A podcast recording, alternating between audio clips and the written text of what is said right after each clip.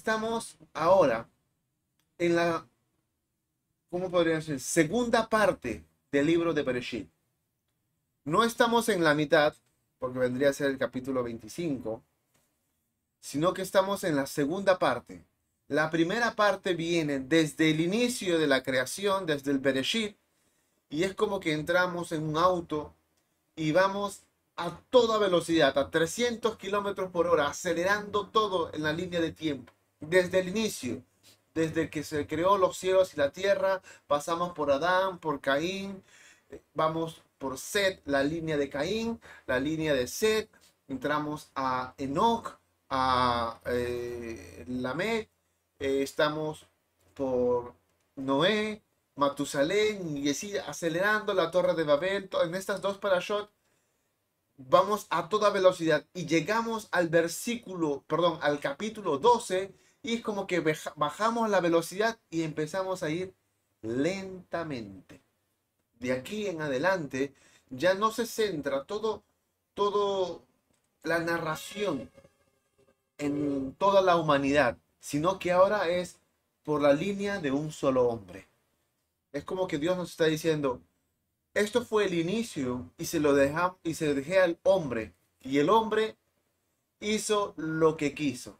Sus planes, sus proyectos, sus, sus ideales, sus cosas, todo del hombre no tiene futuro.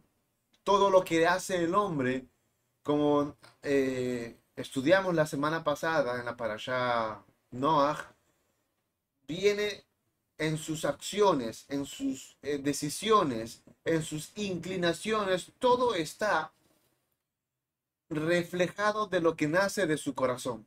Y eso, como vimos en la parasha pasada, era de los pensamientos del corazón del hombre, eran del continuo solamente el mal. Y por eso el Señor dejaba que el hombre en su libre albedrío hicieran las cosas y no prosperaba si vemos en estos 11 primeros capítulos la narración de casi toda la historia, desde el primer capítulo de Bereshit hasta este, hay aproximadamente 2000 años a lo largo de historia. Y aquí empezamos a ir lentamente hasta el capítulo, si mal no me equivoco, 40, solamente transcurren 100 años.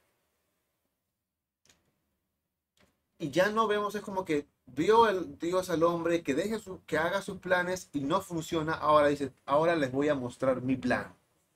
El plan de salvación, el plan de redención, el plan que yo tengo para todos ustedes, que ustedes trataban de hacer a su manera y no funciona, ahora voy a mostrarles mi plan.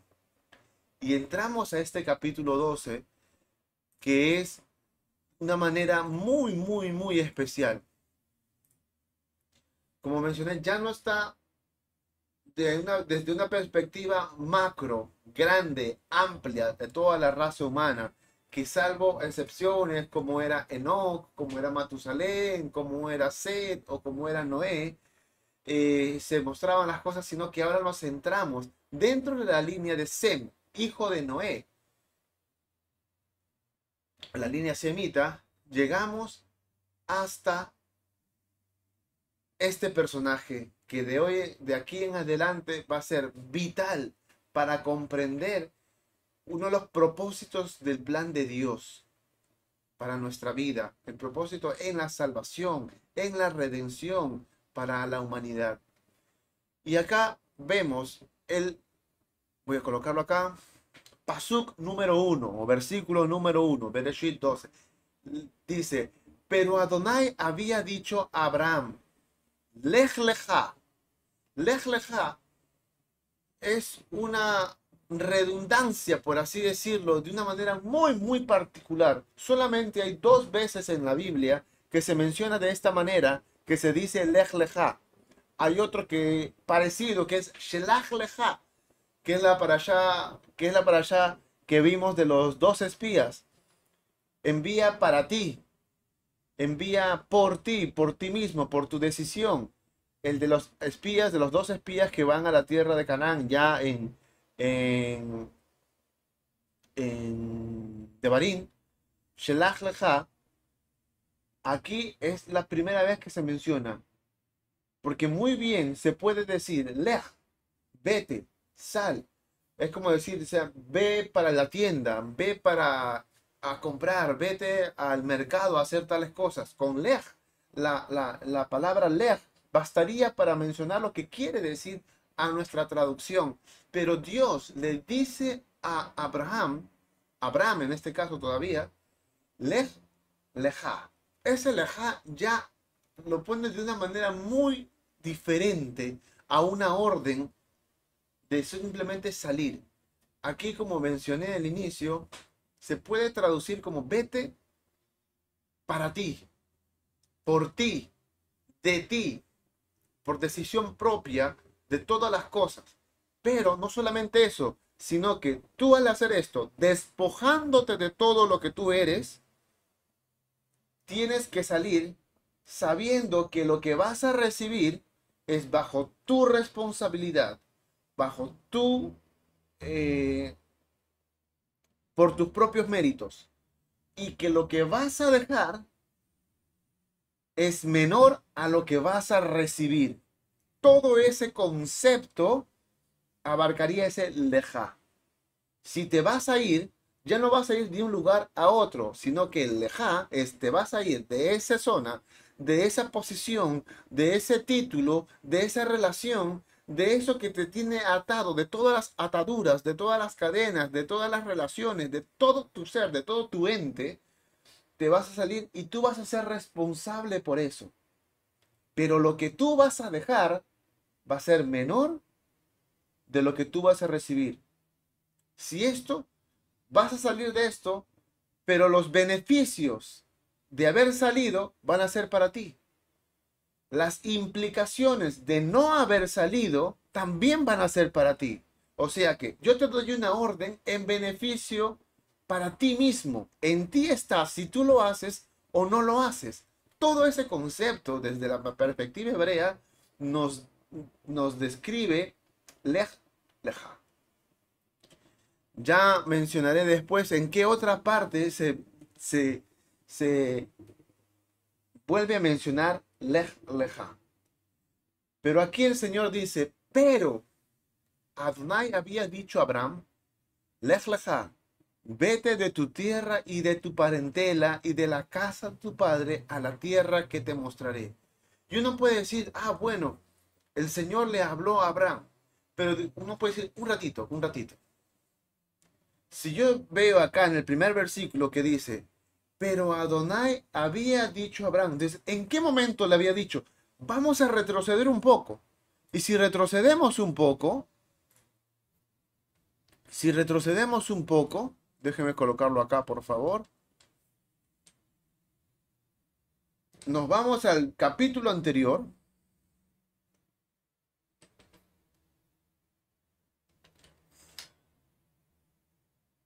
Si nos vamos al capítulo anterior, Bereshit, capítulo 11,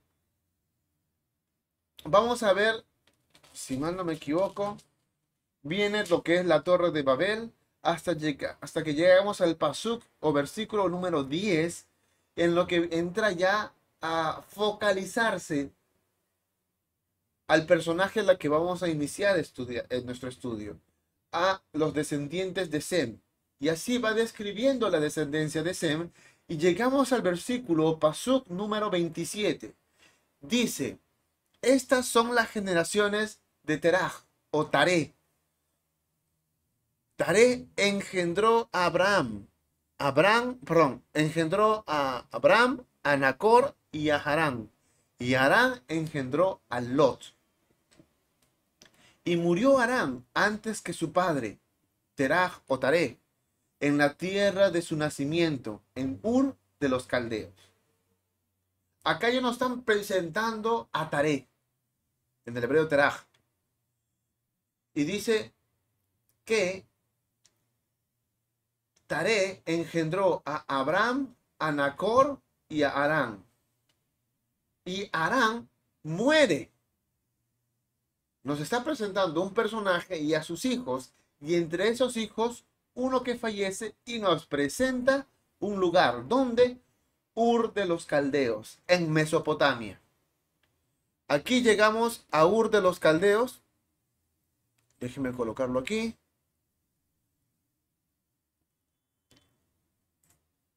Y tomaron Abraham y Nacor, los dos hijos que se nos acaban de presentar, para sí mujeres. El nombre de la mujer de Abraham era Sarai y el nombre de la mujer de Nacor era Milca, hija de Arán.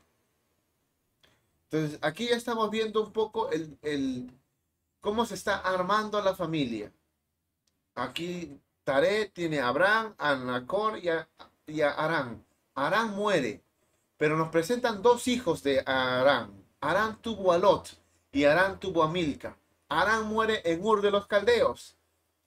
El hermano de Arán, Nacor, toma para sí mujer Milca. Y, y, ya tenemos aquí un poco el árbol familiar. Hija de Arán, padre de Milca y de Isca. Otro hijo más de Arán.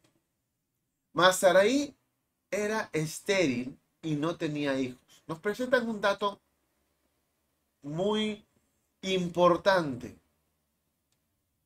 Nos presentan aquí una información. Abraham, el primogénito de Taré, no tenía hijo no por, causa, no por causa de Abraham, sino por causa de su mujer, Sarai, que era estéril.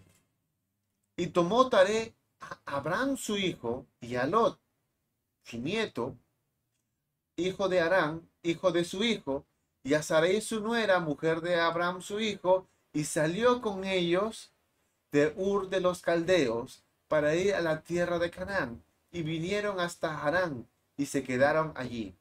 Entonces, se nos presentó toda la familia de Taré en Ur de los Caldeos. Taré de sus tres hijos muere Arán en Ur de los Caldeos. Y acá dice que Taré tomó a Abraham y a Lot y se fueron. Quien se quedó en Ur de los Caldeos es Nacor. Pero aquí ya vemos a Taré saliendo desde su ciudad de origen y llegaron a tierra de Arán y se quedaron allí.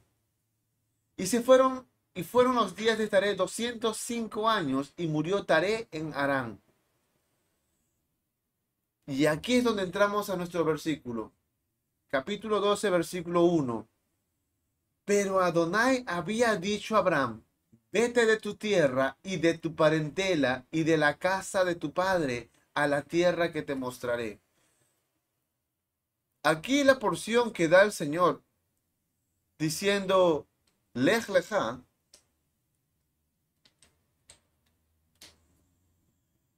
Les le dijo, no, no menciona en qué momento Dios habló con, con, con Abraham. Pero acá para el capítulo 12 ya se nos había presentado Abraham, pero nunca se nos presentó en qué momento se le apareció Dios. Si se le apareció en Ur de los Caldeos, si se le apareció en camino, si se le apareció en Arán. Lo que sí sabemos por inspiración del Ruach Kodesh es que a través de Esteban, como vemos en Hechos capítulo 7, Esteban dice que Dios llamó a Abraham estando aún en Mesopotamia, ya sea en Ur o sea en Arán, estaba al otro lado del río. Estaba en una tierra lejana, una tierra tremendamente pagana, una tierra para ese entonces tremendamente civilizada y moderna. Si, es que vemos Ur y el lugar donde provenía Abraham eran los sumerios y, y en la historia nuestra caligrafía, nuestras ciencias, nuestras matemáticas, en gran parte casi lo que tenemos hoy en día proviene desde la época de los sumerios. La, el lenguaje, la escritura y todas esas cosas desde esa temporada, desde esa época. Y era sumamente civilizado y avanzada la eh, civilización, vale la redundancia, de los sumerios en Mesopotamia. De ahí proviene Abraham. Era el centro, era en ese momento una de las civilizaciones élites del planeta. Y en ese lado del planeta, en todo ese Medio Oriente, solamente competía con Egipto. Egipto y Mesopotamia eran las potencias, eran los que únicos que se consideraban civilizados en, en ese momento en la historia. De ahí era el centro económico, mercantil, de ciencias, tanto buenas como ocultas, de tantas cosas, y de esa es la cuna de Abraham. No se sabe en qué momento Dios habló a Abraham. Pero en el versículo 1 del capítulo 12 nos dice, pero Adonai había dicho a Abraham, vete de tu tierra y de tu parentela y de la casa de tu padre a la tierra que te mostraré. Si es que el Señor le había dicho a Abraham, lej te vas a ir del lugar de donde tú vives, de los familiares en la que tú tienes, incluso de la casa de tu padre, a la tierra que te mostraré, nos indica, una de las primeras cosas que nos indica, es que en ese momento cuando Dios llamó a Abraham, Taré todavía estaba vivo. Y decirle en ese momento en la historia a alguien que se fuera de la casa de su padre cuando el padre todavía estaba vivo, era el mayor de los desprecios. Por así decirlo, se veía. Hoy en día, en diferentes partes del mundo, creo que un poco exceptuando los latinos, pero en Europa, en Norteamérica, ya los padres están deseando que los hijos salgan de la casa. Pero culturalmente en ese momento en la historia no. Uno jamás podía dejar la casa de sus padres o vivir bajo el amparo de sus padres o la autoridad de los padres, aunque sean autónomos los hijos, no podían salirse de la autoridad de los padres mientras el padre esté vivo. Y quien lo hacía estaba despreciando al padre y eso significaba perder el apellido, perder la herencia, perder los títulos, perder todo tipo de beneficio familiar, salirse de la casa de los padres cuando los padres estaban vivos. Es por eso, entendiendo este concepto eh, oriental de la época, que cuando vemos la, la parábola de el hijo pródigo, el hijo cuando pide su herencia, no espera que el padre se muera, sino que sabes que no voy a esperar que te mueras, quiero que me des lo mío, dame lo mío. Uno jamás podía pensar pedir una herencia cuando los padres estaban vivos, era el peor de los insultos. Yo estoy deseando que te mueras ya y como no puedo esperar que te mueras ya, quiero que me des lo que me pertenece. Eso significa dame mi herencia. ¿Cómo empezó eh, la historia del hijo pródigo. Entendiendo este concepto se puede ver mucho más el amor de un padre al verlo regresar a su hijo. Teniendo este concepto es la que entendemos cuando Yeshua llama a uno de los hombres, un joven, y le dice, sígueme. Y el joven le dice, déjame que entierre a mi padre. ¿Es que el padre no estaba muerto? Muchos creyeron que pobrecitos, el padre estaba, se lo estaban velando y él se acercó y Yeshua le dijo, ven, sígueme, hijo, déjame que entierre a mi papá que ya estaba muerto para poder seguirte. No, lo que estaba diciendo ese joven es que yo no me puedo ir, no puedo dejar la casa de mi padre porque todavía está vivo. Déjame con él un tiempo más hasta que muera. Una vez que muera, yo puedo arreglar mis papeles, arreglar mi herencia, tener lo que me, lo que me toca, lo que me pertenece, estar asegurado de una manera y ahí recién te puedo seguir. Y Yeshua le dijo, deja que los muertos entierren a sus muertos. No puedes seguirme. Tu padre es más importante que yo. Tu familia en pie es más importante que yo. Tu esposa, tus hijos, tu, tus familiares ¿los consideras tú más importantes que seguirme a mí, está bien, hijito. Quédate. No te preocupes. Buscaré a otro que sí esté dispuesto a renunciar a eso. Ojo, no estoy diciendo ni incentivando a que un hijo de Dios, un creyente, uno que esté en los caminos de Dios, tiene que abandonar a su familia. No.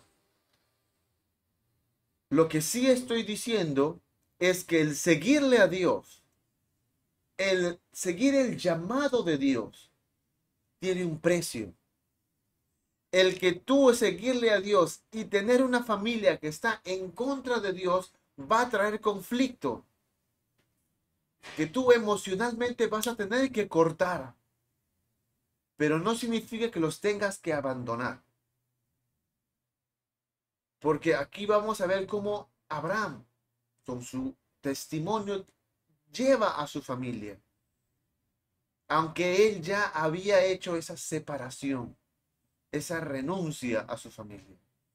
Que los ama, que los quiere, que puede, eh, vela por ellos, da testimonio, los sustenta, ahí, pero que ninguno de ellos era más importante si lo ponía en una balanza con las cosas de Dios.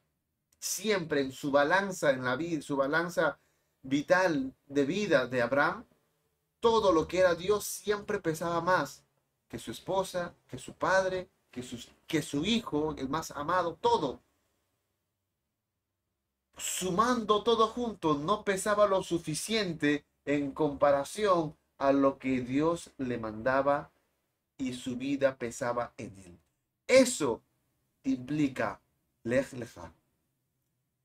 Y en este contexto, con toda esta introducción que yo he mencionado, Abraham, un pagano. Si nosotros vemos, ahora déjeme ver un momentito, déjeme encontrarlo. Si vemos en el capítulo 24 Acá lo coloco. En el capítulo 24, pasuk número 2, versículo número 2 del libro de Joshua o Josué, cuando Josué está dando su discurso de despedida, a través de también de Josué, el Ruach Kodesh nos muestra que dice, y Joshua dijo a todo el pueblo, así dice Adonai, Dios de Israel, vuestros padres habitaban antiguamente al otro lado del río. Esto es, ¿quién? Tare, padre de Abraham, y de Nacor y servían a dioses extraños. Acá nos dice que Abraham, sus hermanos, su padre, eran paganos. Y Adonai dice, y tomé a vuestro padre Abraham del otro lado del río y lo traje por toda la tierra de Canaán y aumenté su descendencia y le di a. Acá nos vemos que Abraham nació en una cuna pagana, en un ambiente que era la cuna del paganismo. La brujería, el esoterismo, al igual que era este Egipto, los sumerios era la parte donde se, se concentraba lo que hoy es Siria. Toda esa parte netamente era zona de, de mucha influencia de ciencias, de estudio, de, de, de adivinación y toda la parte espiritual. Como mencioné, era, todo era ciencias en ese lugar. Ahí creció, ahí nació y creció Abraham.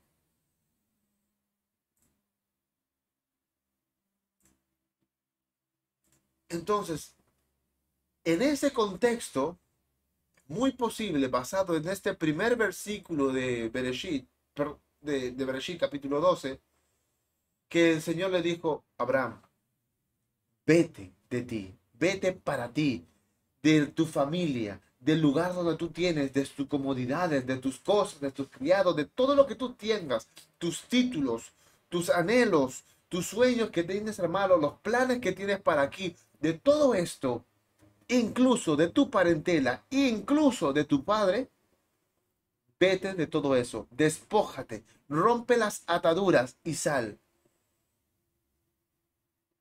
a la tierra que te mostraré. Yo me imagino el día siguiente que Abraham le haya dicho a su padre, papá, eh, voy a terminar de armar mis cosas y me voy. Y Taré le habrá preguntado, hijo, ¿y a dónde vas? No sé. ¿Y por qué te vas a ir? Porque Dios me ha hablado. Pero, ¿qué Dios? Si, si tenemos muchos dioses, ¿cuál de los dioses te ha dicho? Sí. Solamente me habló. Pero fue de una manera tan diferente, tan especial, tan única, que yo pude ver, pude sentir que esto que me ha dicho jamás lo había visto, jamás lo había escuchado, jamás lo había eh, sentido. Y lo que he escuchado es tan fuerte que yo creo. Pero ¿a dónde vas a ir? No lo sé. ¿Por cuánto tiempo? No lo sé. ¿Para qué vas a salir? No lo sé. Tarea habrá dicho, o mi hijo ya está loco, le falta no un tornillo, sino una ferretería entera. O habrá visto, no sé en lo que te has metido, pero te veo tan convencido que yo también voy contigo. Esa es una de las interpretaciones que se da. Por eso que terminamos en el capítulo 11, en la que Taré dejó a Nacor, dejó su casa, dejó las cosas y agarró a Abraham, cogió a Sarai, cogió a Lot y se fue de Ur de los Caldeos en dirección hacia Canaán. No sabemos, porque no tenemos respaldo bíblico, que Dios le dio, vete a Canaán. No, simplemente vete a la tierra en la que yo te voy a mostrar. Y salió con Arán, siguiendo, viendo esa fe, viendo esa perseverancia, viendo esa seguridad. No sabía quizás no, eh, Abraham. Estaba en medio del paganismo, quizás habiendo escuchado tantas otras voces, tanta familia, tantas personas que le han dicho, tú estás loco, ¿cómo vas a dejar? Tú estás seguro, tú eres el primogénito.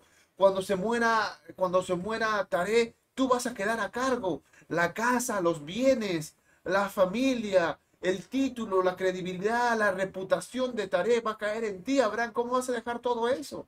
Tú vas a salir y vas a abandonar todo, vas a ser un desconocido, vas a empezar desde cero en otro lugar y a un lugar que ni siquiera sabes a dónde vas a ir, no sabes por dónde vas a pasar, no sabes cuánto tiempo vas a durar y mucho menos sabes el propósito por la que tú estás saliendo. Y Abraham dijo, me voy. Usó a, a y llegaron a Harán y vivieron años. No hay respaldo bíblico en la que que tú durante todo ese tiempo Dios le haya hablado nuevamente a Abraham. Dios no le habló a Abraham todo ese tiempo después. Y es donde uno puede decir, llega la duda, ¿habrá sido buena decisión? ¿Habrá salido bien? ¿Habrá sido una ilusión, alucinación, un sueño? Bueno, ya salí con papá, papá me está ayudando de una u otra manera. Hasta que llega Taré, vivió los años que tenía que haber vivido, murió y quedó, ahora sí, con toda la herencia, con todo el título, con todos los criados, con todas las cosas que recaían en el hijo mayor, en Abraham. Y aquí volvemos. Mire, todavía no salimos ni siquiera del primer versículo. Pero Adonai ya había dicho a Abraham, lej leja, de tu, vete de tu tierra, de tu parentela y de la casa de tu padre a la tierra que te mostraré y haré de ti una nación grande, y te bendeciré y engrandeceré tu nombre, y serás bendición. Bendeciré a los que te bendijeren, y a los que te maldijeren maldeciré, y serán benditas en ti todas las familias de la tierra. Amigo, amiga, hermano, hermana. No veo en la que Abraham haya asistido a una sinagoga anteriormente, que encendía sus velas de Shabbat, que cantaba corito, que hablaba hebreo, que era rabino, que asistía a la iglesia, tenía un ministerio con los jóvenes, con los ancianos o visitar las cárceles. No. No hay algo que vemos aquí que pueda decir, ah, por esto Dios eligió a Abraham. De todo el paganismo, de toda la inmundicia, Dios se plació, se antojó, le dio la gana de llamar a un hombre. Sabía lo que había en su corazón, pero de todas maneras era decisión de ese hombre. Abraham. Abraham escuchó, vete de todas las cosas, suelta todo lo que tú te ate y sal. ¿Tú qué harías en ese lugar? Es fácil leerlo, es fácil emocionarse, no es fácil estar en esa posición, porque muchas veces nosotros, teniendo incluso la palabra revelada, tenemos, la, tenemos eh, ejemplos, tenemos revelación, tenemos el Raja Kodesh en nuestra vida y con todo ese paquete, incluso lo que vemos de Dios, lo que oímos de Dios, lo que leemos de Dios, no creemos. Y mucho menos hacemos caso. Mucho menos. Dios vio algo en, en Abraham. Pero en Abraham estaba si le hacía caso o no. No sabemos las situaciones, no sabemos el contexto. Pero sabemos que hubo una respuesta de Abraham que a Dios le agradó. ¿Quieren ver cuál fue? Después de todas estas cosas que le dijo Dios, pasó el número 4. Y se fue Abraham, como Adonai le dijo. No hay manera más sencilla. No hay manera más simple, más práctica y más efectiva que obedecerle a Dios como Él dijo. Si creyó, fue a ciegas, no se sabe, pero sí vemos que empezamos a notar, el Roja nos empieza a mostrar la característica, la calidad ascendente de la fe de Abraham a lo largo de su historia. Y vio en, un, en una situación, en una ubicación en la que tenía todas las comodidades, escuchó la voz de Dios y le dijo, apártate de todo, deslígate de todo y vete a un lugar que yo te voy a mostrar. No le apareció un mapa, no le reveló un GPS, no le mandó la ubicación por Waze, nada. Él salió a ciegas. Salió con su padre y en el camino quedó su padre y él seguía caminando. Y como veía esta fe, la familia en Abraham, la gente le empieza a seguir. Y le seguía, dice. Y Lot fue con él. Y era Abraham de edad de 75 años cuando salió de Aram. Ya no está en Ur de los Caldeos, ya pasaron años, ya su padre murió, ya, se, ya tenía un hermano muerto, tenía otro hermano que lo había dejado en Ur de los Caldeos, ya no tenía el padre porque también había muerto en Aram. Ahora solamente le queda el representante de su otro hermano, Lot, su sobrino, el hijo de su hermano. Eh, conforme iba avanzando en pos de lo que había escuchado de Dios, él se iba desprendiendo, él iba soltando, él se iba desligando. No importa cualquiera haya sido las cosas, la familia que veía en Abraham esa fe y quería ser partícipe, le creía y le seguía. Los que no, él no se hacía problemas y se quedaban en el camino. Pero Abraham seguía avanzando en obediencia. Y se fue Abraham como Adonai le dijo. No le dijo, Señor, mándame una revelación.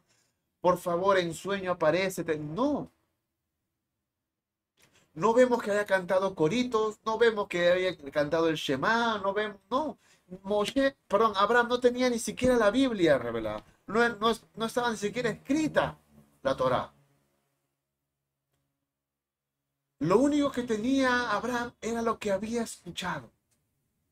porque ni siquiera había visto. Esteban nos dice también en el libro de Hechos que él vio la gloria de Dios. Y al ver la gloria de Dios en Mesopotamia, nos implica, la, palabra la gloria de Dios nos, nos, es una palabra que resume los atributos de Dios, que, condensa en palabras todo lo que es la salvación de su propia alma, Abraham lo vio cuando escuchó la voz de Dios, vio la gloria de Dios y como vio esto, vio que eso jamás antes lo había experimentado y en base a ese impacto de haber tenido contacto con la gloria de Dios es que él caminó en pos de eso. No es que fue una fe ciega. No, amigo, yo no creo que nosotros tengamos una fe ciega. Por el contrario, como decía el ciego, en el libro de Juan.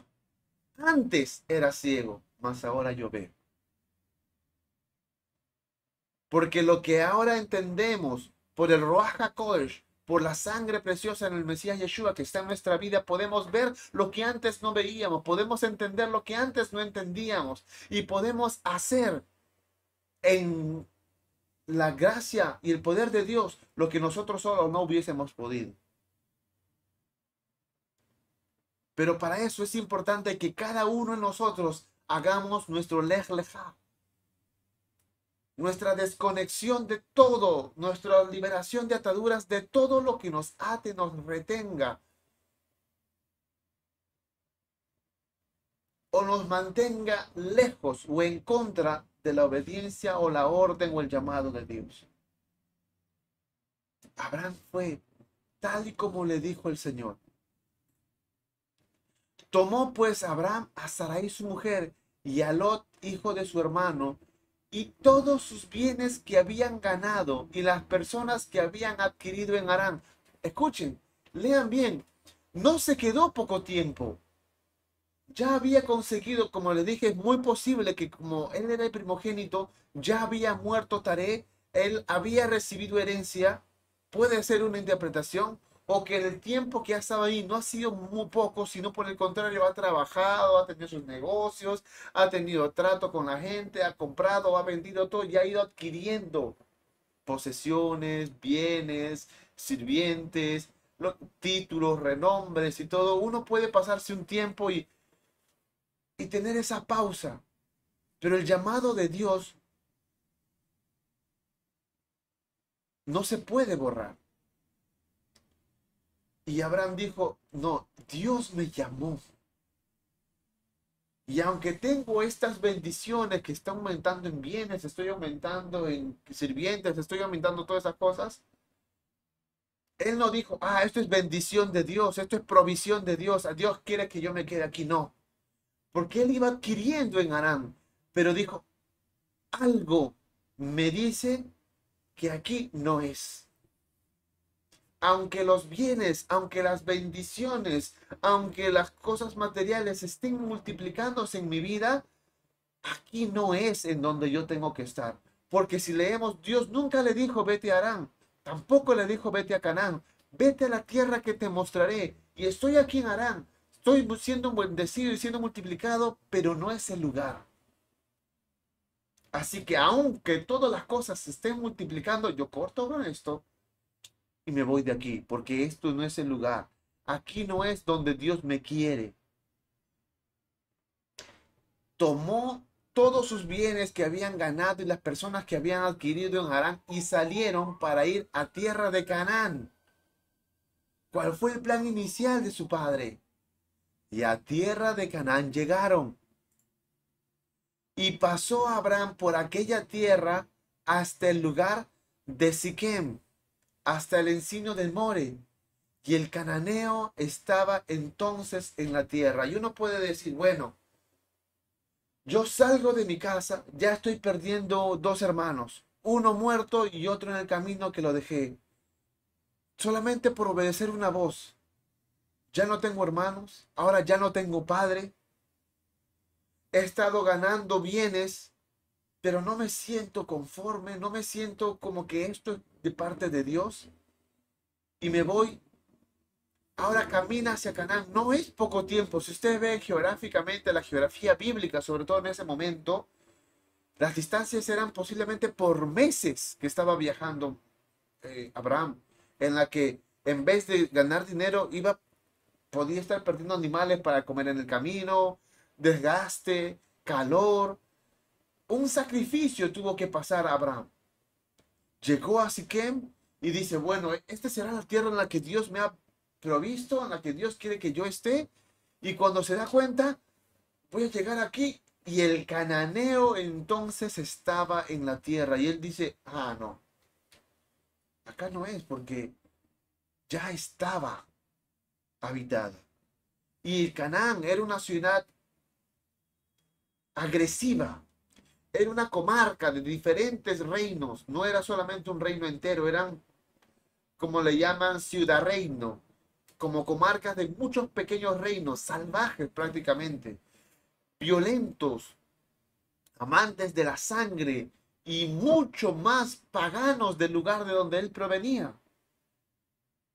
Y uno dice, podría haber pensado, como Abraham, no sé cuál habrá sido tu situación, si tú estarías en, ese, en, ese, en esa posición. Pero yo me imagino a Abraham diciendo, ay amigo, pierdo dos hermanos, pierdo a mi padre, ya no tengo yo ingresos, ahora llego a este lugar y esa gente es violenta, pagana, es mala, matan niños, sacrifican a sus hijos, los queman, los ponen vivos, paran haciendo violaciones, eh, sacrificios de sangre con gente vivas, animales, ven idolatría como no lo había visto, algo salvaje, explícito. Y dice, ¿habré hecho bien en venir acá? ¿No me habré equivocado? El desánimo es muy natural que hubiese pasado. Y cuando está uno en ese desánimo por haber obedecido a Dios, no le dice el Señor, ¿sabes qué? Yo te voy a limpiar el camino, va a ser todo de color de rosas. No, no le dijo nada más, simplemente dijo, vete de ti a la tierra que te mostraré. Habrá bendición para ti pero no le dijo cuándo va a ser, dónde va a ser, a dónde va a ir. Él simplemente salió en obediencia. Aquí no es, aquí no es, aquí no es. Y llega al lugar y puede ser muy natural en la que las condiciones, el ambiente y las cosas digan, aquí tampoco es. ¿Me habré equivocado? ¿Habrá valido la pena obedecer a Dios, dejar todas las cosas? En esa situación, donde el desánimo puede ganar, como le pudo haber aparecido a Abraham, es donde Dios aparece muchos años después desde el llamado. No hay registro que Dios le haya hablado desde el primer momento. Ni siquiera sale el registro en qué momento exacto le habló por primera vez. Solamente le habló y Abraham salió en obediencia. Y cuando llega a este lugar, en donde posiblemente el desánimo le pudo haber ganado, llega el paso número 7 que dice, apareció Adonai Abraham. No le apareció en el camino, no, Abraham, aquí no es.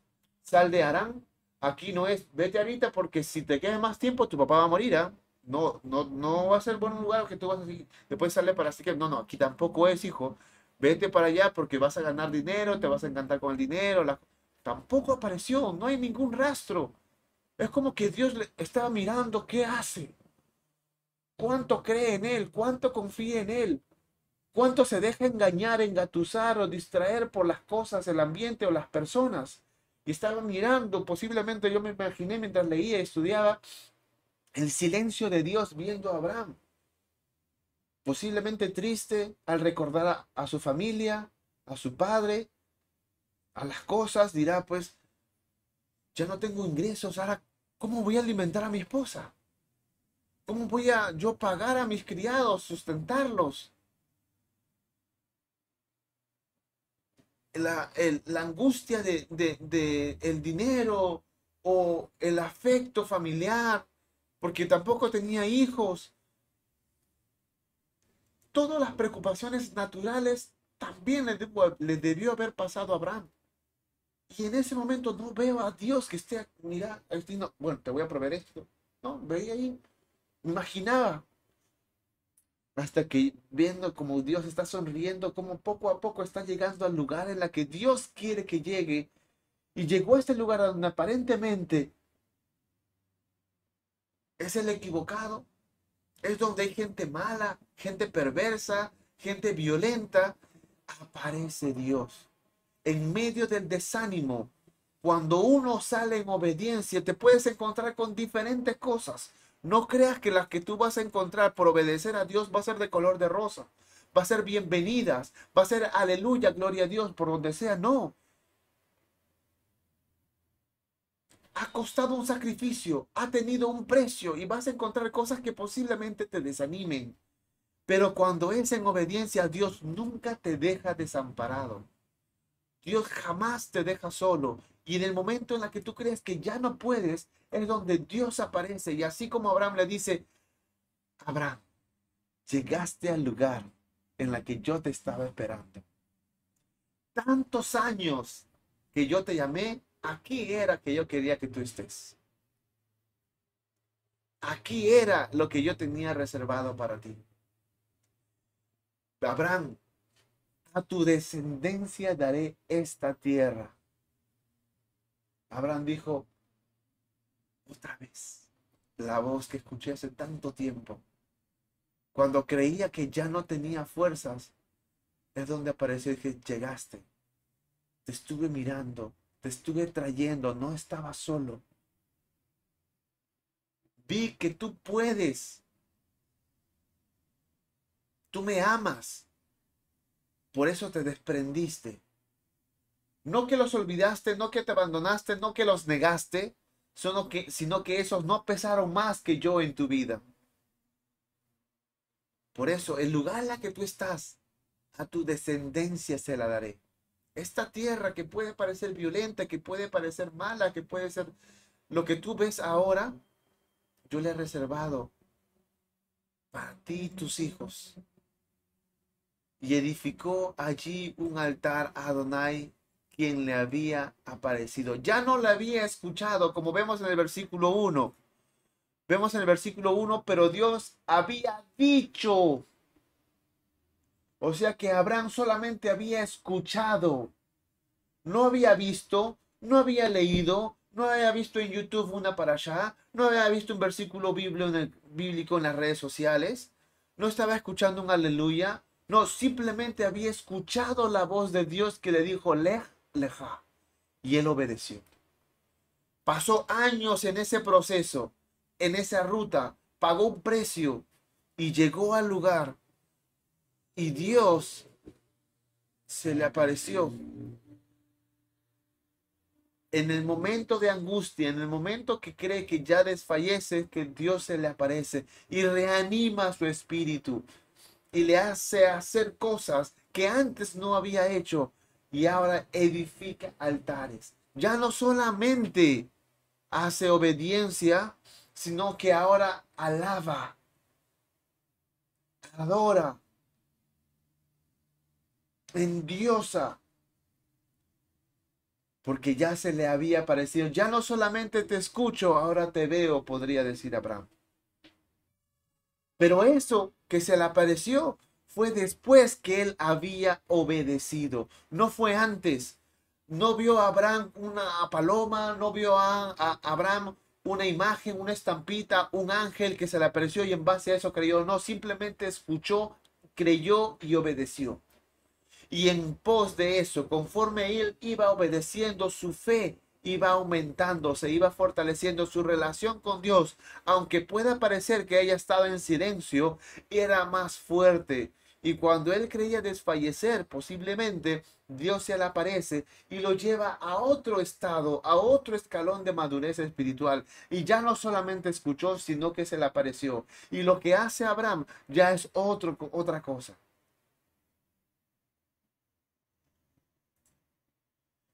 Luego pasó de allí a un monte al oriente. Ya no solamente está en Siquem, ya no solamente hace un, altar en Siquem, y que ya recibió la promesa de Dios que lo que va, el lugar que había visto para su descendencia, sino que ahora se va más arriba y sube a Betel. En ese momento se llamaba Luz. Y plantó su tienda, dijo, este es el lugar que Dios quiere. Este es el lugar que Dios me ha prometido. Así que aquí yo voy a asentar morada. Dice, plantó su tienda. Aquí es donde yo voy a hacer raíces. Aquí es el lugar que Dios me quiere. El lugar a que Dios me ha llamado. Plantó su tienda teniendo Betel al occidente y Jai al oriente. Miren, eh, el, ¿en dónde está ubicado Abraham? Y edificó allí altar a Adonai. Miren, salió de Ur de los Caldeos, la cuna del paganismo en Mesopotamia, se fue hasta Aram, en Aram también había paganismo, pero ya salió en obediencia. Pero Aram, aunque era Mesopotamia, no tenía tanta civilización como Ur. No estaba tan contaminado, por así decirlo, y sale caminando y va llegando a lugares. Y poco a poco él se va desprendiendo de todo su trasfondo, de todo su mundo pasado, de toda su idolatría, de todo su paganismo, de todos los familiares o personas que lo aten y lo distraigan. Y cuando llega y escucha la voz de Dios, dijo, yo quiero estar más con Dios. Y ahí hago mi casa y está en Betel. ¿Qué significa Betel? Casa de Dios. En la casa de Dios es la que yo quiero habitar, así que aquí hago mi tienda. La casa de Dios en un lado y hay vida al otro lado. Yo vivo entre la vida y la casa de Dios. Es aquí a donde Dios me ha llamado. Y como aquí donde Dios me ha llamado, es que mi espíritu se siente con vida, se siente fuerte, se siente revitalizado. Y nuevamente hace un altar, adora a Dios, exalta a Dios, pero ahora ya hace otra cosa más que antes ya no había hecho ahora invoca el nombre de Adonai. Primera vez que Abraham a lo largo de toda la escritura vemos que invoca el nombre de Dios. Primero lo escuchó, obedece. En obediencia es que luego lo vio. En que lo escucha y lo ve, sigue adorando, sigue obedeciendo, pero ahora ya proclama, invoca, anuncia, eso es el, la ruta de un nacido de nuevo. Nosotros, Dios nos sacó desde la perdición, de la condenación, de muerte a vida. No es que nos sacó porque éramos bonitos, porque éramos hijos de alguien, título de alguien, conocimiento de algo, sino que de lo vil y menospreciado del mundo nos sacó Dios. De ahí nos sacó, de ahí nos salvó y nos ha llamado nos ha dado su sangre, con su sangre nos ha lavado. Y nosotros debe estar ese proceso, en escuchar la voz de Dios, en obedecerlo, en verlo. Y en base a eso vamos subiendo escalón de medida y madurez espiritual. Y aquí como Abraham ya está en el nivel de invocar. Conocía el nombre de Dios para invocarlo tuvo que haberlo conocido y para haberlo conocido tuvo que tener comunión con él. No puede pronunciar algo que no conocía, ni pronunciar algo de quien no conocía. Ya lo conocía, ya sabía cómo era, ya lo había escuchado, ya lo había visto, ya lo había adorado, ya lo había obedecido y por eso ahora lo proclama, lo invoca y los demás lo ven, lo escuchan y dicen, este no es el mismo se dan cuenta cómo Dios hace la transformación en este hombre. Invocó el nombre de Adonai. Aquí es como que el punto máximo de fe de Abraham en esta etapa de su vida. Cómo Dios lo iba sacando y lo hace escalar hasta llegar a un clímax que vive entre la casa de Dios, entre la luz, adorando, obedeciendo e invocando su nombre uno dice, wow, qué increíble. Muchas veces yo mismo estábamos en ese estado. Amén. Sentimos que flotamos, que caminamos sobre nubes, que lo irreal, lo sorprendente y sobrenatural es lo normal, es lo común. Que todo es posible realmente, no por nosotros, no por nuestra fe, sino que confiamos en que Dios es el que lo hace posible. Pero como dice también en el en el allá, quien cree estar firme, mire que no cae. La seguridad, la confianza le llega a todos, amigo mío. Nadie se salva de eso. Y eso puede ser por diferentes factores. Pero en todos es por un descuido nuestro. Nadie se salva. Y de aquí, tristemente, empieza un descenso en la vida espiritual de Abraham. Llega el pasuk número 9 y dice, y Abraham partió de allí, caminando y yendo hacia el Negev. Y uno dice, espera, espera, espera. ¿Ha pasado tantos años obedeciendo la voz de Dios? Ha pasado tanto tiempo, ha perdido tanta gente, ha dejado tanta gente, ha pagado tanto precio para llegar hasta el lugar donde Dios lo quería, encuentra el lugar donde Dios lo quería, tiene una relación, una comunión personal con Dios, Dios se le aparece, Dios le bendice, Dios le promete cosas. Él vive entre la casa de Dios y la luz.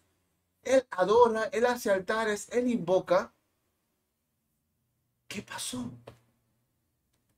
¿Hay necesidad de salir de la casa de Dios? No. Y uno puede decir, pero ¿qué le pasó a Abraham? Y Abraham nos puede responder lo mismo que nos pasa a nosotros cuando tenemos autoconfianza. Cuando creemos, nos creemos súper espirituales, nos creemos Pablo, Pedro, Bartolomé, Esteban.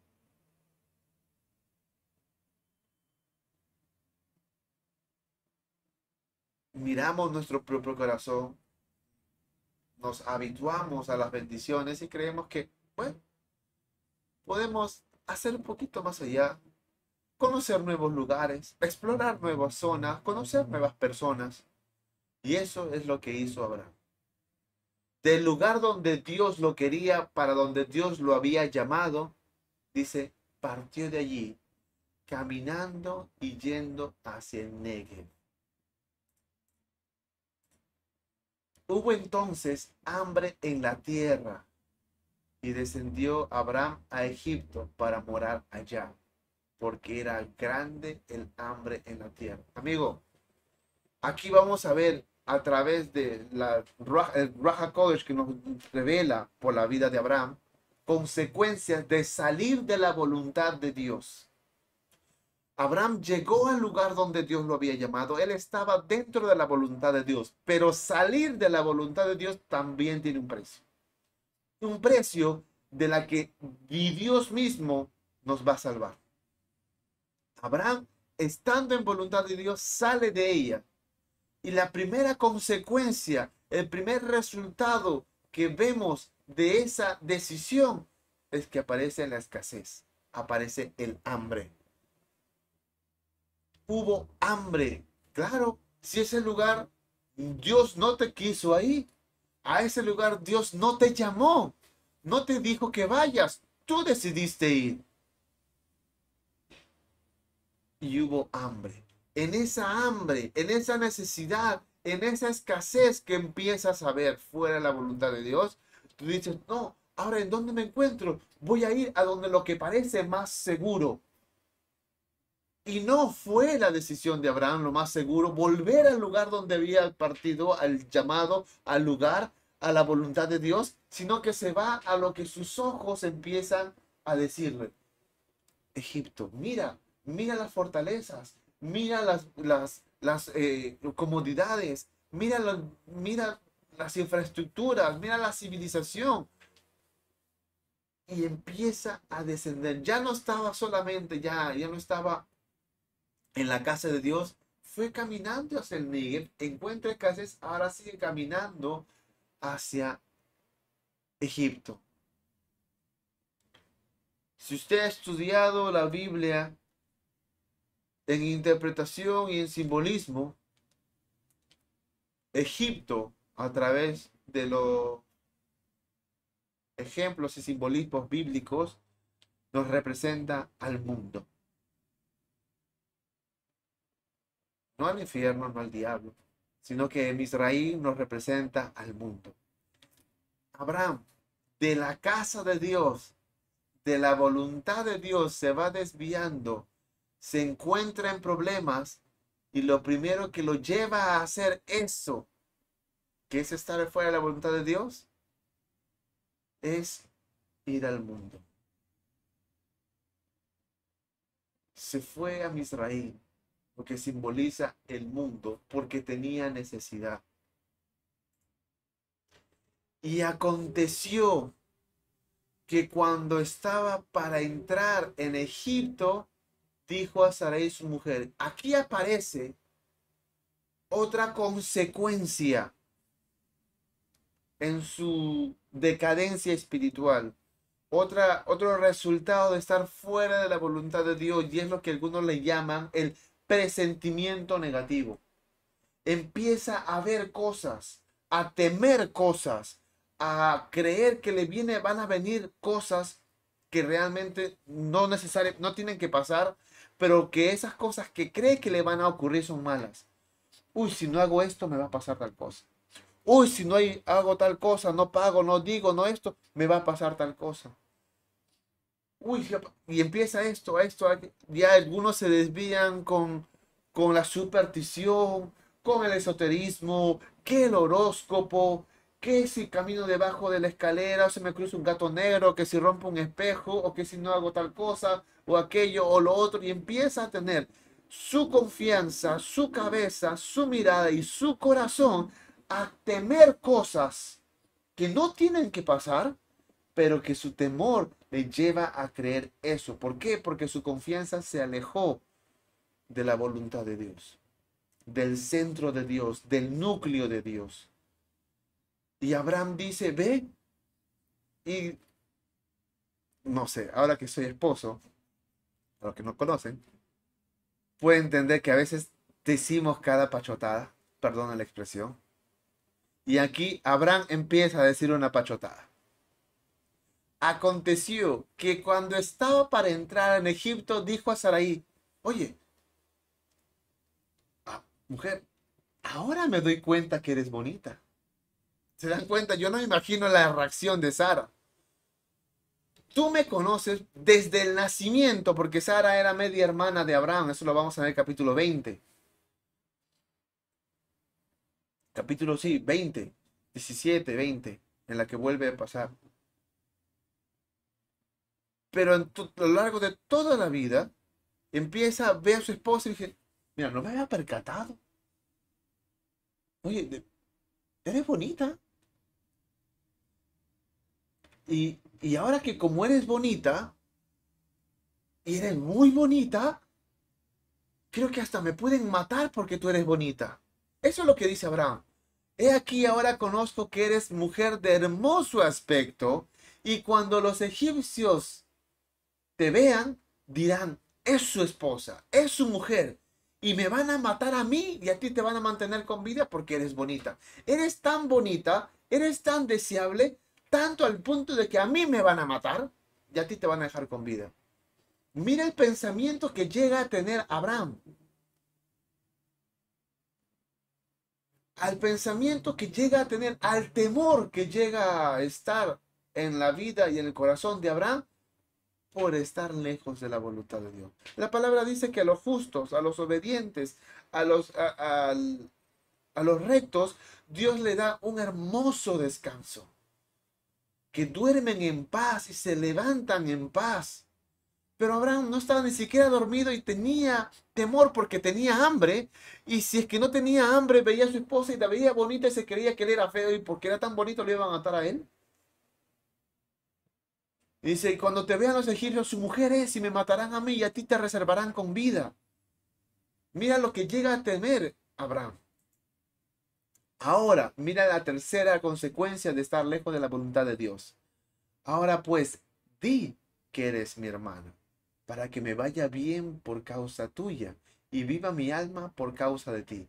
La tercera consecuencia que vemos en la vida de Abraham por estar lejos de la voluntad de Dios en su decadencia espiritual, ya no solamente es el hambre, la escasez, ya no solamente es el temor, el presentimiento de las cosas malas, ahora ya está en otro nivel más bajo y le lleva a hacer mentiras. Y no solamente que él piense, maquine mentiras, sino que lleva a otras personas a mentir. Porque le dice ahora, tú di, yo no voy a decir, tú di que eres mi hermana, para que a mí me vaya bien. No me importa cómo te estoy haciendo caer a ti. No me importa que yo esté llevando mentiras en tu boca. No me importa que yo te meta en este enredo y te arrastre en mi, en, mi capricho lejos de la voluntad de Dios.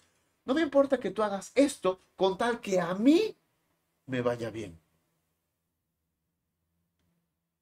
Peca, no importa que tú peques con tal que a mí me vaya bien. ¿Se dan cuenta esa, es, esa lógica que no había visto Abraham? Pero a lo que llega cualquier persona cuando está lejos de la voluntad de Dios. Y Abraham está llevando a Sarai, su esposa, y ella, como vemos también en, en, Hechos capítulo 10, capítulo, sí, capítulo 10, hace caso. Y aconteció que cuando entró Abraham en Egipto, lo que él temía le ocurre. Los egipcios vieron que la mujer era hermosa, no un poquito, no más o menos, sino en gran manera. Oiga, mi amigo. Sara era una mujer bajo nuestras leyes actuales adulta mayor. Se llevaban 10 años con Abraham. Y Abraham tenía más de 75 años porque tuvo 75 años cuando salió de Arán. Y aquí ya había salido de Arán ya había llegado a, a, Siquem, había salido de Siquem, había llegado a Betel, había salido de Betel, había llegado al Negev y había salido del Negev y estaba llegando en Egipto. O sea que ya había pasado un tiempo. Abraham tenía más de 75 años, Sara 10 años menor que él. Estamos hablando de una mujer de más de 65 años de edad. No sé si usaba Pons, no sé si usaba Roche Posey, no sé si usaba PON, este, crema revitalizadora, ácido hialurónico, eh, bloqueador solar, no lo sé. Baba de caracol. Pero lo que Dios puso gracia en Sara, ninguna crema de belleza lo podía hacer y que el mundo lo veía. Y yo me imagino Sara, no tenía que estar vistiendo como vestían las egipcias, pero que tuvo uno, una característica que Dios le puso en su belleza tanto que la admiraron. Egipto era un lugar, pocos en el mundo, en donde se enfatizaban en la belleza femenina, en la que posiblemente se inventaron los cosméticos que hoy en día todavía tenemos, las tecnologías, la idea, la lógica de los, de los espejos, de los maquillajes, de la belleza, del cuidado de la piel, de todas esas cosas. La cuna de eso ve en Sara algo que ni en ellos practicando lo tenían. Una mujer hermosa en gran manera con una mujer de más de 65 años de edad. También las vieron, también la vieron los príncipes de Faraón, posiblemente los hijos. La cúpula de Faraón y la alabaron delante de él. Yo me imagino que estaba Abraham mirando, oye, qué bonita tu hermana, oye, qué hermosa, ¿Dónde, ¿Dónde estabas tú? Y sus piropos o sus cosas, no sé, yo me imagino.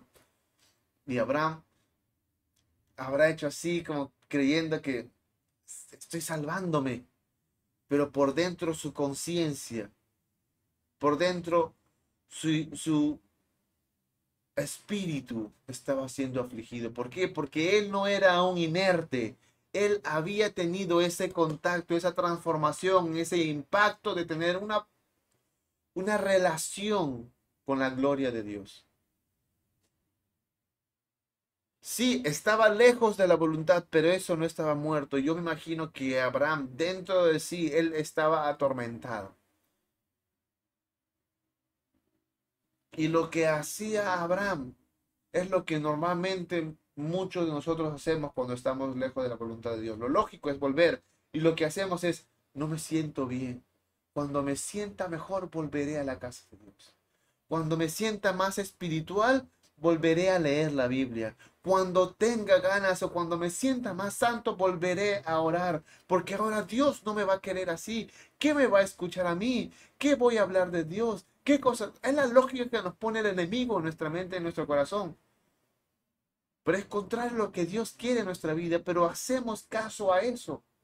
Y nos alejamos más. Y en vez de ir a Betel, a la casa de Dios, nos vamos a Misraín más al mundo y nos vamos involucrando más y más y más. Y ahí fue llevado Abraham. No fue llevado, ahí fue Abraham. Quien fue llevada fue Sarai, su mujer. Y fue llevada a casa de Faraón. Ya no solamente estaba en Israel, ya no solamente estaba en el mundo, sino que estaba en casa del rey de Egipto, en casa del rey del mundo. Imagínense hasta dónde llegó Abraham. Último versículo para terminar. E hizo bien Abraham por causa de ella. El plan de Abraham estaba funcionando. Le dice a, a, a Sarai, di que eres mi hermana porque eres tan bonita y te van a beneficiar y a mí me va a servir. No importa que tú mientas, contar que me beneficie a mí. Y estaba resultando. E hizo bien a Abraham por causa de ella. Y él Tuvo ovejas, vacas, asnos, siervos, criadas, asnos y camellos. Abraham pudo haber pensado un momento, oye, nuevamente mi plan me está funcionando. Nuevamente las cosas están saliendo como yo esperaba. No importa estar viviendo en mentira. No importa estar involucrando a otras personas. No importa estar lejos la casa y la voluntad de Dios. Me está resultando. Amigo, amiga, si tú estás lejos de la voluntad de Dios, pero has tenido un llamado de parte de Dios, eso dice la Biblia que es irrevocable, los dones y el llamamiento. Nada te salva de eso tarde o temprano, de donde quiera que tú estés, Dios te va a traer. O con bien o de las orejas, pero te va a traer. En medio de las cosas que tú estás, en medio de las personas en las que tú te frecuentas, Dios te va a traer. Y lo que tú crees que es ocultas, Dios lo va a hacer explícito, lo va a anunciar por los titulares, primera plana, lo va a hacer público. Como le pasó a Abraham aquí. Pasud número 17. Y dice, mas Adonai hirió a Faraón y a su causa con grandes plagas por causa de Sarai, mujer de Abraham.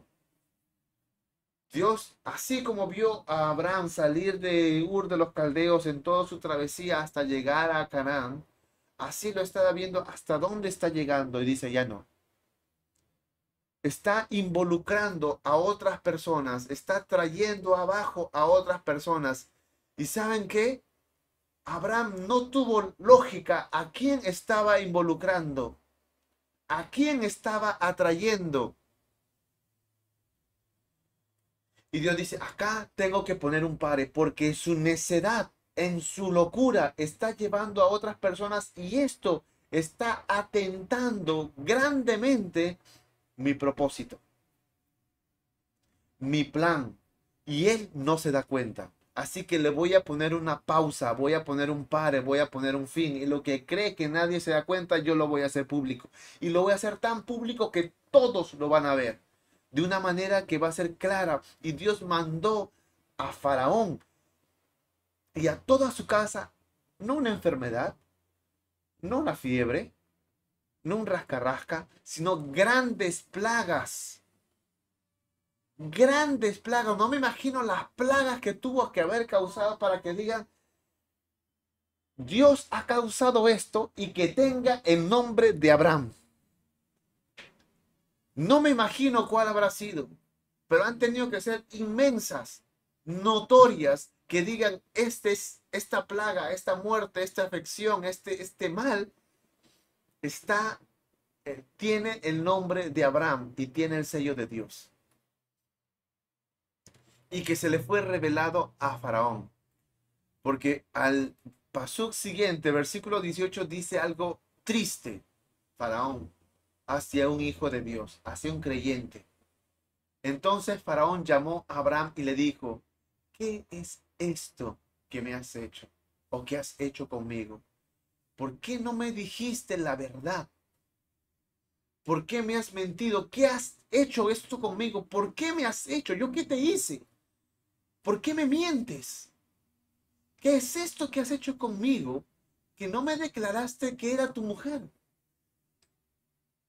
¿Por qué dijiste, es mi hermana, poniéndome en ocasión de tomarla para mí por mujer?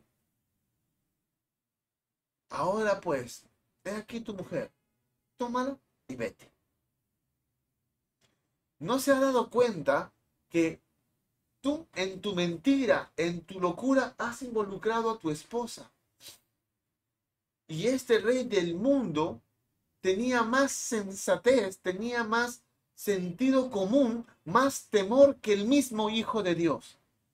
Este Hijo de Dios, este amigo de Dios, así mencionado tres veces en la palabra, que había tenido un contacto, primera vez en la historia, que había visto a lo largo de toda esa humanidad, un contacto que había visto la gloria de Dios, que había escuchado, que lo había visto, que había invocado en nombre de Dios, había llegado a un nivel que no le dio el discernimiento. En su locura de, estar lejos de la voluntad de Dios, su discernimiento fue nublado y no se dio cuenta que estaba involucrando, poniendo en ocasión de caer a la mujer de la que sería madre de su hijo, hijo del cual sería padre de dos hijos de quien vendrían las doce tribus, de quien vendría el Salvador, el Mesías Yeshua.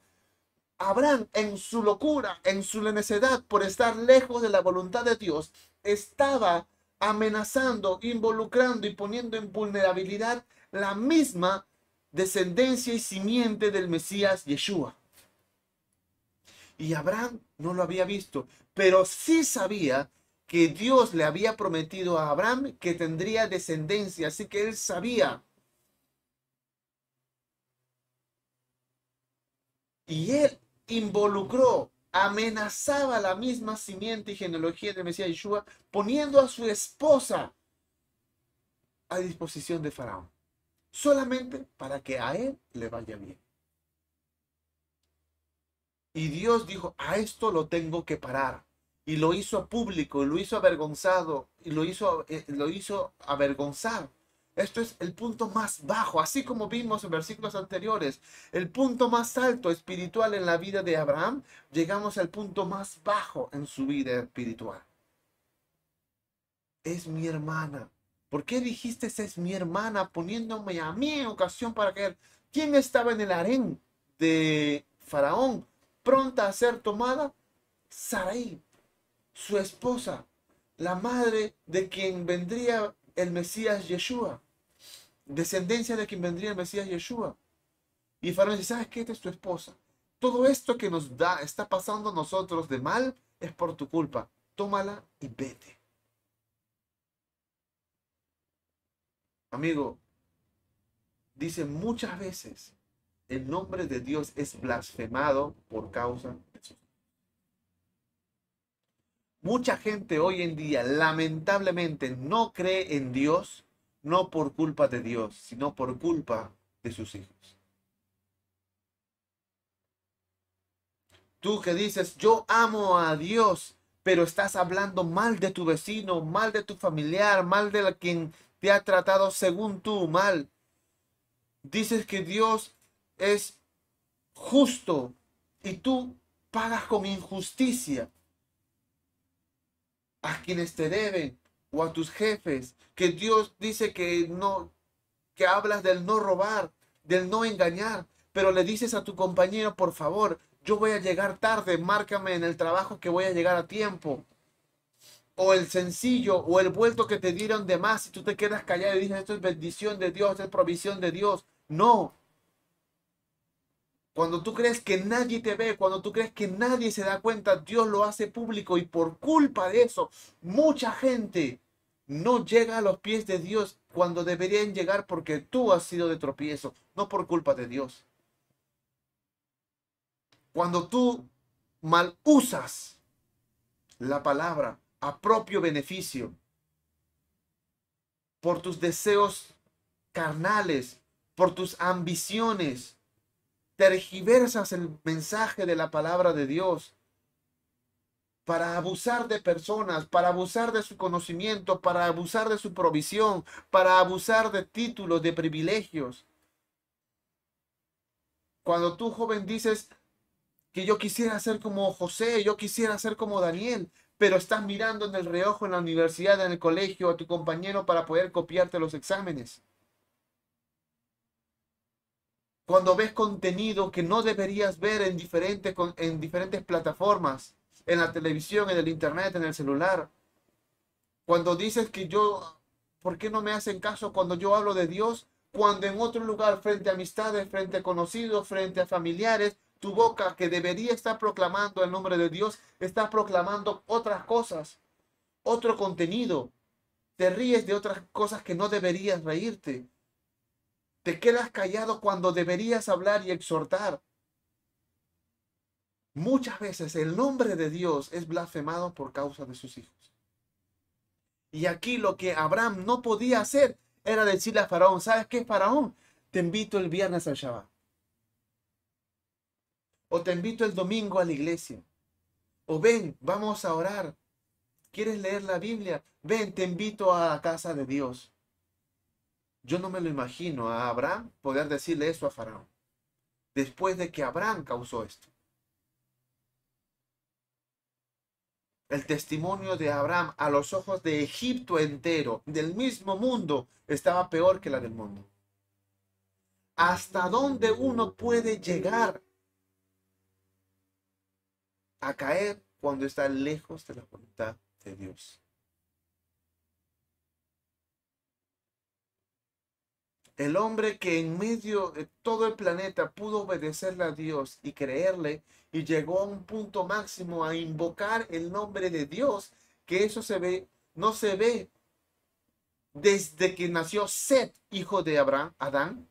Dice que los hombres volvieron a alabar el nombre de Dios y desde ahí no se vio otra persona que haya invocado el nombre de Dios hasta Abraham. Al punto máximo se alejó de Dios y estaba en una decadencia y llegó al punto más bajo de que su reputación y su testimonio estaba peor que la del mismo mundo.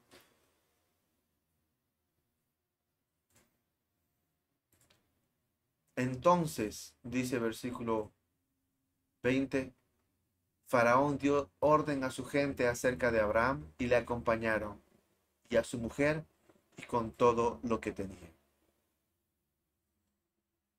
Hasta aquí yo me quedo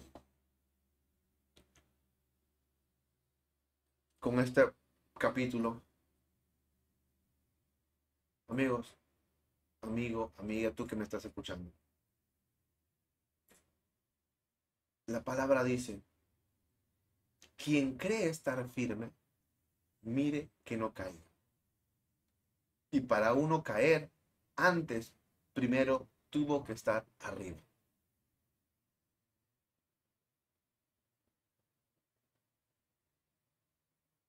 Antes de la caída viene la elevación de espíritu. Viene el altivismo. Uno no puede caer de abajo, tiene que ser de arriba. Y eso viene después de algo bueno que tú hayas hecho. de una buena obra, de buena ayuda, de un buen mensaje, de una buena prédica, de una buena acción a tu parecer. Y empiezas a ver lo que tú haces y te descuidas de lo que Dios hace a través de ti. Que el bueno eres tú y no Dios.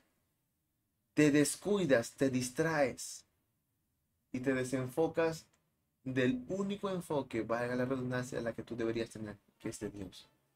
¿Cuál es? Escucharle a Dios y obedecerle.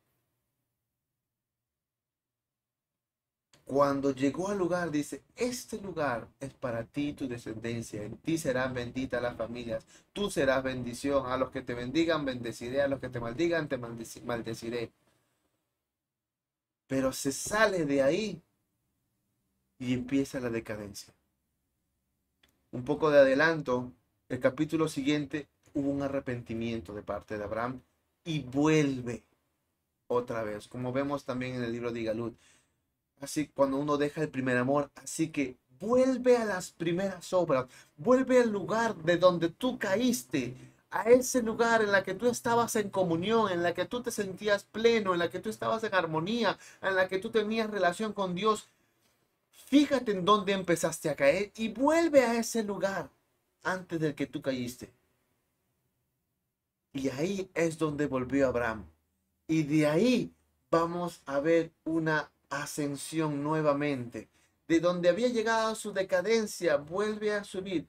Como vemos, versículo 3, voy a colocarlo aquí.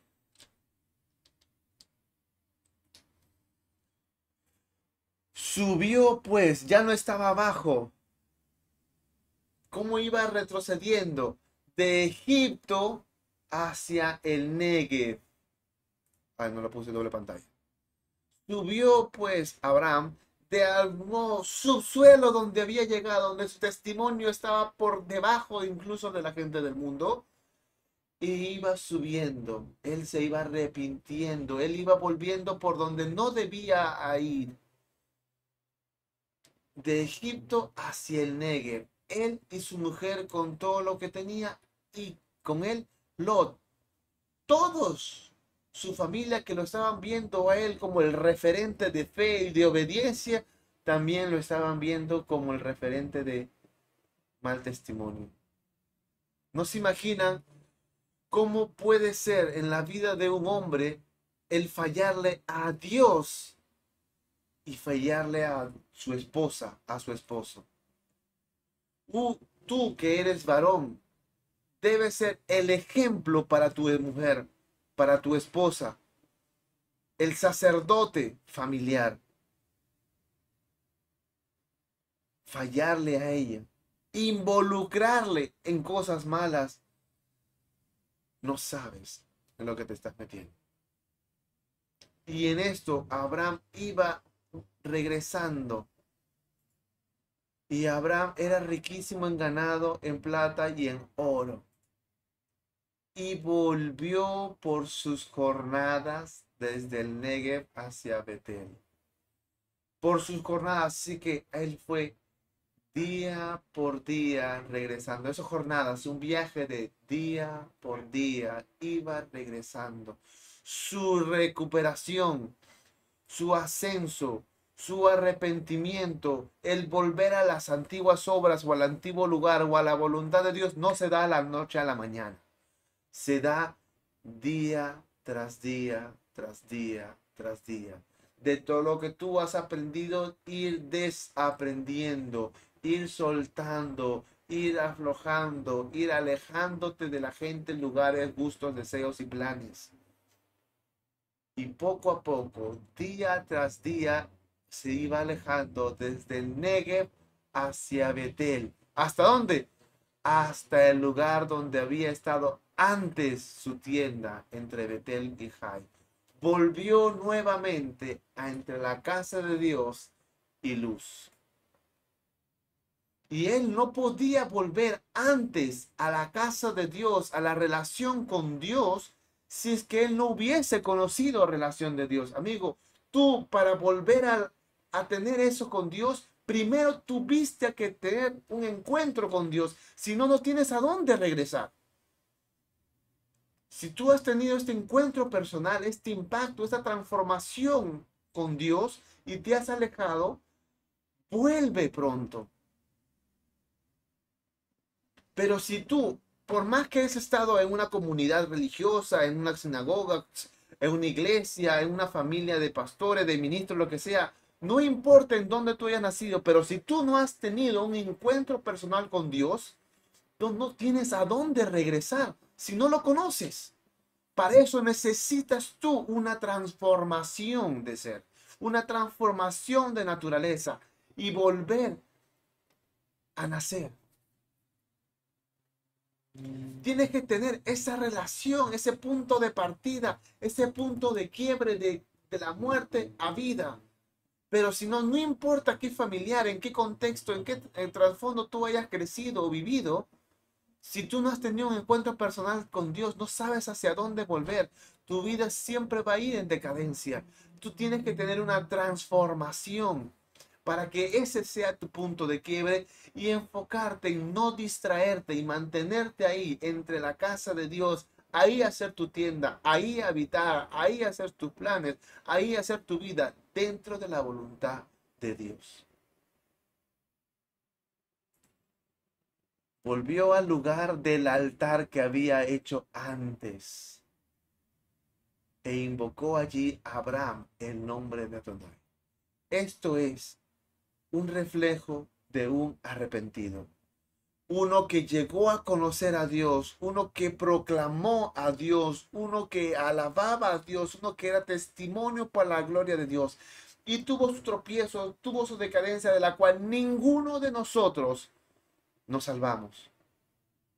Pero cuando hay un verdadero arrepentimiento, tiene que pasar por las cosas que Dios no se las va a saltar día tras día. ¿Y cuando nos damos cuenta que hubo un verdadero arrepentimiento? Porque vuelve con Dios al lugar donde estaba pleno, al altar, en donde Él invocaba, proclamaba, anunciaba, predicaba. Lo que Él hacía, decía, pensaba y se movía, reflejaba la voluntad de Dios. Allí volvió Abraham. Amigo, amiga, no importa las cosas que tú puedas hacer buenas. La palabra dice que no hay bueno no hay justo, ni aún uno.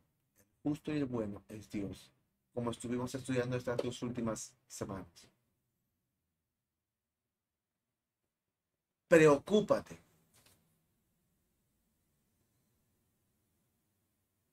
por no distraerte, por no desenfocarte de Dios. Si Dios te ha dicho, lej ven, sígueme a mí. Que ya no vas a hacer lo que eras antes. Ya no vas a valer lo que antes valías. Yo le pongo un valor mayor a tu vida lo que tú vas a dejar por seguirme a mí, yo no te voy a hacer deudor, te lo voy a multiplicar. Pero quiero saber si tú me crees y me obedeces. Que yo me encargaré de todo por ti. Yo me la juego por ti, me la jugué por ti, di mi vida, di mi sangre, derramé mi sangre por ti. ¿Tú te la juegas por mí? ¿Tú me crees? ¿Tú lo dejarías todo por mí? Y no tenemos que pasar como Abraham, con incógnita o simplemente por haber oído, sino que ya tenemos la palabra escrita, narrada y revelada a través del mismo Ruach HaKodesh que le escribió, le inspiró, habita en nosotros. Espero que haya sido de bendición para tu vida, como lo ha sido para conmigo esta semana. Si ni Abraham vino, nuestro padre Abraham, que es un extraordinario ejemplo de fe, Pero si ni aún él pudo en su llamado, en la confianza y en la fe a Dios, evitar ese tropiezo, ¿cuánto nosotros más somos propensos? Pero a diferencia que nosotros tenemos el Ruach Kodesh, y por eso que más nos debemos preocupar en aferrarnos en la gracia, la misericordia de Dios. Que Dios nos ayude. Que Dios nos sostenga. No que nosotros nos sostengamos de Dios, porque nosotros al tropezar lo podemos soltar, sino que Él nos tenga en su mano y que por más que hagamos lo que sea, Él nos tenga en su mano. Solamente con la ayuda de Dios se puede hacer. Espero que haya sido de bendición. Bendito Padre, Dios de Abraham, nuestro Padre, Dios de Isaac, Dios de Jacob. Gracias Señor por tu palabra, porque tú en la vida de cada uno de nosotros has puesto un precio, has pagado por amor, pidiéndonos a cada uno nuestro lej que te sigamos a ti por encima de cualquier cosa, incluso de nosotros mismos, con grandes promesas, con bendiciones de toda clase en los lugares celestiales. Gracias Señor. Ayúdanos a no desenfocarnos, a no distraernos, a no ser tropiezo a otras personas con relación a conocer tu nombre y tu gloria sino a ser instrumento, a ser ejemplo, a animar a nuestra familia, a nuestro vecindario, a nuestro entorno, compañeros de trabajo o de estudios, que vean en nosotros a personas débiles, comunes, pero que tu gracia brille. Ayúdanos a disponer nuestro corazón en obediencia a ti. Yeshua HaMashiach.